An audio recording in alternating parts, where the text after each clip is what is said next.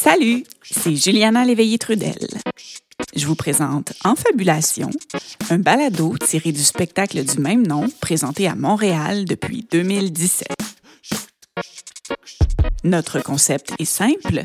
Chaque invité raconte une histoire vraie qui lui est arrivée, sans notes, ni costume, ni accessoires. Aujourd'hui, je vous invite à écouter Batman et les carrés rouges, une histoire de Sophie Nicole Croteau, artiste multidisciplinaire de Montréal. Bonne écoute!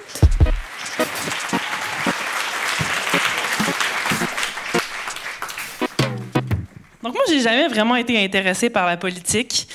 Euh, disons que j'ai manqué pas mal d'élections par pure paresse, puis quand il y a des nouvelles euh, sur la politique, généralement, je les évite, je les lis pas, même si je lis vraiment la presse tous les matins, je vous le jure.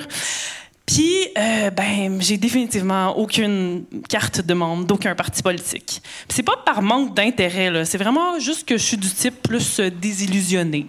Euh, je sais pas, moi, la, la, succession de paroles vides puis de décisions un peu douteuses, ben, ça me rend plus déprimé qu'autre chose. Puis je partage ce sentiment-là comme pas mal de monde de ma génération, en tout cas de mon âge, euh, entre autres à cause d'un événement assez traumatisant qu'on a vécu tous ensemble il y a dix ans, c'est-à-dire, évidemment, le printemps érable. Euh, il y a dix ans, wouh! C'était le fun. On va se rappeler des beaux souvenirs, tout le monde ensemble. Euh, donc, il y a dix ans, en 2012, euh, pendant ce, cette grève étudiante-là qui a paralysé toute la province pendant des mois, ben moi, j'étais étudiante à la Faculté des arts de l'UCAM, celle qui a été en grève pendant le plus longtemps. Et j'étais, je commençais à peine ma maîtrise en théâtre. Je voulais devenir prof de cégep. Euh, mais là, j'ai dû tout arrêter pour euh, tout à coup aller manifester. Mais ça me dérangeait pas tant que ça parce que honnêtement, je trouvais mes cours pas mal plates. Puis euh, c'est surtout que j'étais pas particulièrement convaincue que, que j'aimais le sujet que j'avais choisi pour ma thèse. Mais en même temps, j'étais pas non plus particulièrement contente de tout à coup avoir une nouvelle job à temps plein, c'est-à-dire être manifestante. Je regardais le conflit aller, puis je trouvais que c'était euh, autant diviseur que rassembleur. D'un côté, c'était magnifique parce qu'il y avait les familles qui sortaient sur l'heure du souper avec leurs casseroles puis leurs cuillères de bois pour taper avec les étudiants en geste de solidarité. C'était magnifique. Mais de l'autre, je voyais aussi le gouvernement et la police faire preuve d'une violence verbale et physique assez inouïe et fantastique avec les jeunes qui allaient manifester. Moi, j'avais des amis qui sortaient toutes les soirs, qui se faisaient prendre en souricière par des policiers qui bloquaient les deux côtés de la rue. Euh, vraiment, là, c'était un beau spectacle. Un spectacle euh, auquel j'avais pas nécessairement envie de participer. Mais je comprenais pas tellement pourquoi. Puis un jour, je me suis dit, ben, je vais aller affronter ce sentiment-là d'imposteur. Je vais aller participer à un événement euh, étudiant. Donc, je suis sortie le 22 mai 2012, euh, jour des 100, euh, ben, anniversaire de la centième journée de la grève. Hurrah! Donc, avec plusieurs centaines de milliers de personnes, je me suis rendue au centre-ville de Montréal.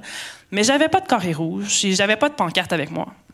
Mon plan, c'était juste d'aller m'asseoir puis de regarder la foule.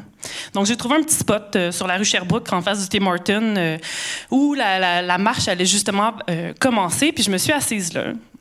Puis pendant trois heures, j'ai regardé toute la foule passer. J'ai lu toutes les pancartes, j'ai entendu tous les slogans, j'ai écouté toutes les chansons qui ont été chantées, puis j'ai surtout été incroyablement émue par ce que je voyais. Par ces gens-là qui étaient tellement euh, euh, tellement euh, engagés, tellement euh, solidaires, puis en même temps enragés, mais qui, faisaient preuve justement d'un sentiment de, d'un enthousiasme que, que vraiment, j'arrivais pas à saisir. J'étais devant là un moment historique de l'histoire du Québec, puis moi j'étais juste pas capable de partir, de, de, descendre dans la rue avec eux, de marcher. Je voulais juste rester anonyme puis les regarder. L'été est arrivé, euh, le mois d'août, il faisait beau, il faisait chaud, la vie continuait, veut, veut pas. Puis euh, j'ai un de mes amis qui a dit hey, on pourrait faire un petit party, là, ça ferait du bien, nous changer les idées parce que les nouvelles sont assez déprimantes. Puis on me semble qu'on en a juste besoin, right? Donc je me rends là avec ma gang d'amis, c'est des gars, euh, comment dire, des gars et des filles, un peu geeks. Euh, leur champ d'intérêt c'était plus les bandes dessinées, les jeux vidéo que les études supérieures, mais en même temps, je sais pas, je me sentais à l'aise avec eux parce que justement, ils n'étaient pas particulièrement même si on savait qu'on était tous du même côté de la bataille, c'est-à-dire celle des étudiants. Puis évidemment, ben, comme c'est un party de geek, premier sujet de conversation, le dernier film de Batman. Euh, c'était en 2012, donc c'est le dernier volet de la trilogie de Christopher Nolan qui venait juste de sortir. Celui où Batman est juste découragé, il veut plus, il veut plus rien faire, il veut plus se battre. Puis là, il y a Bane qui arrive, qui prend contrôle de la ville, qui enferme tous les policiers dans les égouts. Euh, moi, j'avais adoré ce film-là. Je trouvais qu'il était même vraiment supérieur à celui avec le Joker, mais il y a aucun de mes amis qui partageait mon opinion. Tout le monde était comme ben non, Batman, il est super poche, puis ben, il fait juste parler comme ça, puis on comprend rien de ce qu'il dit. Tu sais, c'est vraiment là, le pire film de la trilogie. Puis j'étais comme, vraiment? Il me semble que, que c'est comme un miroir là, tu sais, de la situation politique aux États-Unis, là, post 9/11, puis que, puis que je sais pas là, tu sais, euh, Batman, il est là comme euh, juste découragé parce qu'il sent que que Bane, en fait, c'est comme le chef d'un leader conspirationniste, puis que, en fait, le conflit est interne à la ville, puis c'est pas juste maintenant une menace terroriste externe qui arrive pour les attaquer. Vous comprenez pas, là? C'est comme, c'est comme une tragédie grecque. Puis effectivement, personne ne comprenait parce que je suis la seule qui avait étudié en théâtre. Euh, sauf un de mes amis euh, qui était un petit intello, là, un, peu plus que la moyenne. Puis lui, il est venu me voir pendant le party, puis il est comme, mais mon Dieu, mais t'as raison, c'est en plein ça, c'est une tragédie grecque. Euh, Batman, c'est comme, c'est comme le bouc émissaire qu'on blâme pour tous les maux de la cité, puis il faut le sacrifier pour le bien commun. Puis, là, j'étais comme, ben je sais, il y, a il y a même une Deus Ex Machina à la fin quand Batman y arrive avec son hélicoptère, il prend la bombe il y a pitch dans l'océan. C'est fou, là. Bon, on capotait. Nous autres, là, c'était, on n'arrêtait plus de parler. On était dans notre petit coin à juste jaser de, Batman. Puis on s'est dit qu'évidemment, faudrait retourner voir le film pour voir si notre théorie tenait la route. Donc quelques jours plus tard, on est au cinéma. Moi, je suis là avec mon cahier de notes. Là, j'arrête pas d'écrire tout le long du film. Je chuchote. On, parle sans arrêt. On sort de là, on est comme mon Dieu, mais c'est fou. On marche. On, est au centre-ville. On décide de marcher jusqu'à Rosemont pour euh, pour vraiment euh, des idées ensemble. Puis là, je me rappellerai toujours le moment où, comme une heure plus tard, après avoir marché, parlé sans arrêt, je m'arrête à quelques coins de rue de chez nous, puis je suis comme, j'ai pas le choix. J'ai pas le choix. Faut que je scrape toute ma maîtrise. Faut que j'écrive une thèse sur Batman. Euh, les choses en sont un petit peu restées là, parce qu'évidemment, j'étais encore en grève. Euh, mais quand je suis retournée à l'école, ben, euh, j'ai compris que ce serait pas si facile que ça. Donc, premièrement, je suis allée voir ma directrice, j'ai dit, hey, je veux, je veux changer la grève, euh, ça m'a inspiré, puis je veux faire un sujet plus politique, je veux parler des super héros. Puis là, elle est comme, hmm, moi, moi, je connais rien à ça, fait qu'il va falloir que tu trouves quelqu'un d'autre. Je suis comme, ok, fait que là, je vais éplucher le bottin des profs euh, du département de théâtre de l'UCAM, et je me rends compte que, ben, ces profs-là préfèrent pas mal plus aller à l'opéra que voir le dernier film euh, de Marvel, mettons. Donc euh, là, j'écris des courriels à tout le monde, tout le monde, puis finalement, il y en a un seul qui me répond. Il me dit Je connais rien à ça, mais j'aime l'aventure. Euh, je suis comme D'accord, allons-y. Puis ce que j'avais pas non plus prévu, c'est que le climat à l'université serait aussi déprimant tout le monde, prof comme étudiant, était complètement juste épuisé. On avait été complètement vidé par euh, tous les mois de manifestations qui avaient eu lieu euh, juste pendant toute l'année qui avait précédé, mais surtout on était submergé par tout le retard académique qu'on avait à reprendre une fois la grève terminée. Puis ça, je m'en suis rendu compte la première fois que je suis allée voir mon nouveau directeur de maîtrise. Je cogne à sa porte et il n'était pas là euh, parce qu'il avait oublié notre rendez-vous. Puis ça a été comme ça tout le long de ma maîtrise. Il oubliait nos rendez-vous, euh, il se présentait en retard ou sinon il avait juste tout simplement pas lu ce que je lui avais envoyé, que j'avais écrit. Puis j'ai vraiment compris que ben, cette maîtrise-là serait un long combat et que je devrais le mener seul. Donc, je me suis rendue, comme toute bonne personne solitaire, à la bibliothèque et j'ai lu tous les livres poussiéreux qu'on pouvait trouver sur la tragédie grecque. Et j'en ai acheté des dizaines sur l'histoire des comic books de super-héros aux États-Unis, dont j'ai ensuite fait don à la bibliothèque. Et. Euh, je sais pas, je voulais juste comprendre, pourquoi les super-héros sont aussi importants aujourd'hui, pourquoi ils prennent tous la place. Je me suis dit, est-ce que ça serait pas eux, notre nouveau panthéon de Dieu? Est-ce que ça serait pas Zeus qui aurait été remplacé par Superman, puis Achille par Spider-Man? Je sais pas. Puis plus je faisais des recherches, plus je voyais des points euh, communs entre les deux formes d'art. D'un côté, on avait la tragédie grecque, chez euh, les Grecs à la fin de, de, de, leur ère et les, super-héros qui sont dans les comic books, qui sont dans les films de notre côté. Puis euh, des deux bords, ben, cette forme d'art-là, c'est une forme d'art qui était populaire et qui l'est encore aujourd'hui.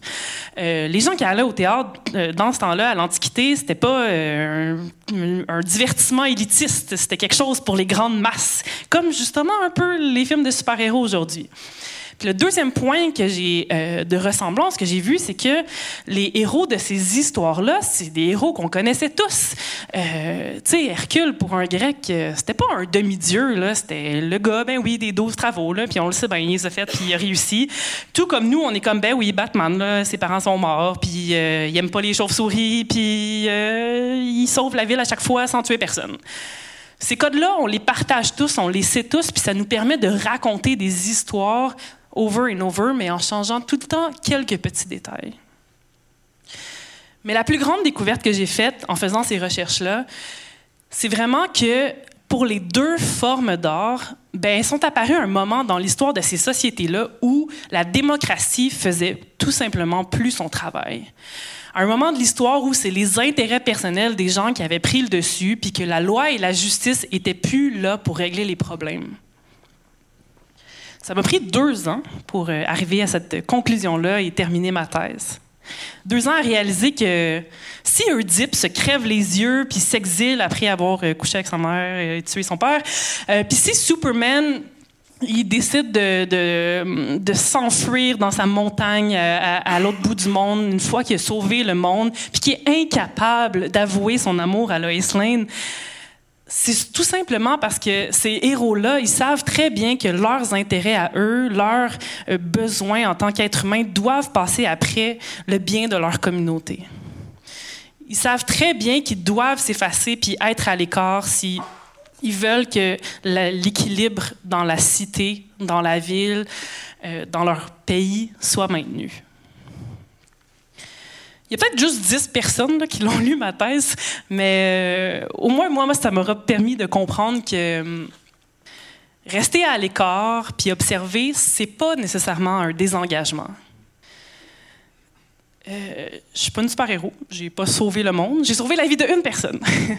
Mais j'ose croire que les choix que je fais tous les jours, les choix environnementaux, mes choix de consommation, euh, le fait que je m'informe, le fait que je prends toujours le temps d'écouter les deux côtés de la médaille, même si des fois je partage pas nécessairement l'opinion de ceux qui la disent, mais j'ose croire que ça en soi, c'est un choix politique.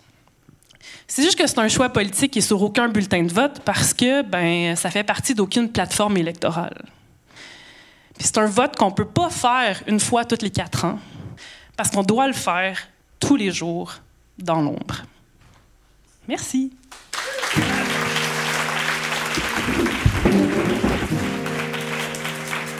L'histoire que vous venez d'entendre a été écrite et interprétée par Sophie-Nicole Croteau.